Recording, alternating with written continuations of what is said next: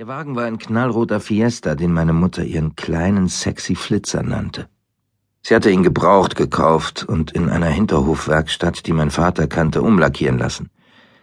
Ich habe sie an diesem Tag wegfahren sehen.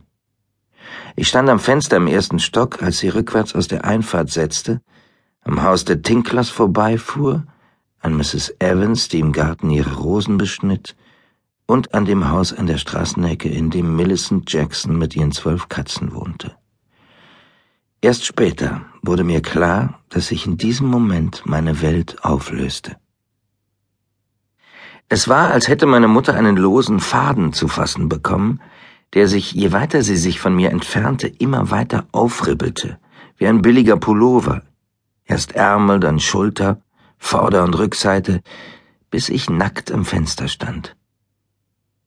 Meine Tante Kate erzählte mir, was passiert war. Nicht die ganze Geschichte natürlich. Niemand erzählt einem Neunjährigen, dass seine Mutter mit einem Penis im Mund gestorben ist.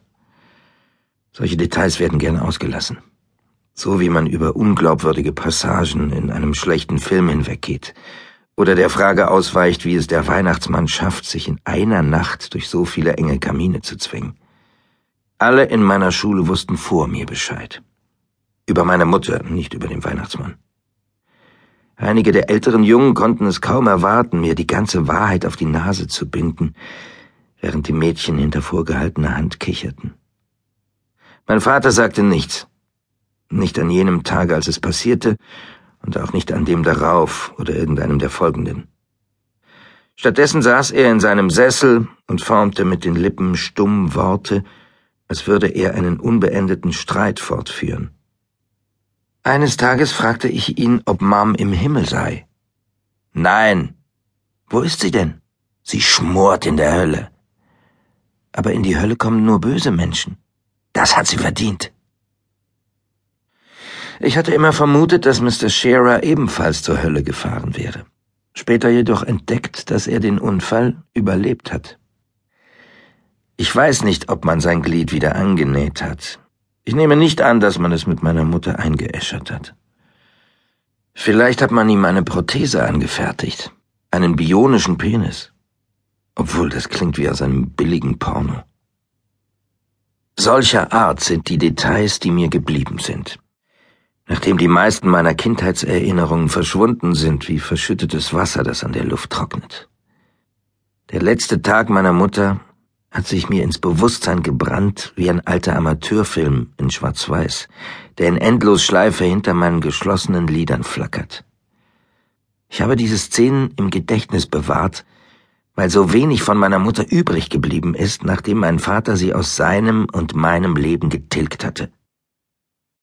Diese Splitter meiner Kindheit, manche real, andere frei erfunden, sind für mich so greifbar und konkret wie die Welt, durch die ich jetzt gehe, so fest wie die Bäume und so kühl wie die Meeresbrise.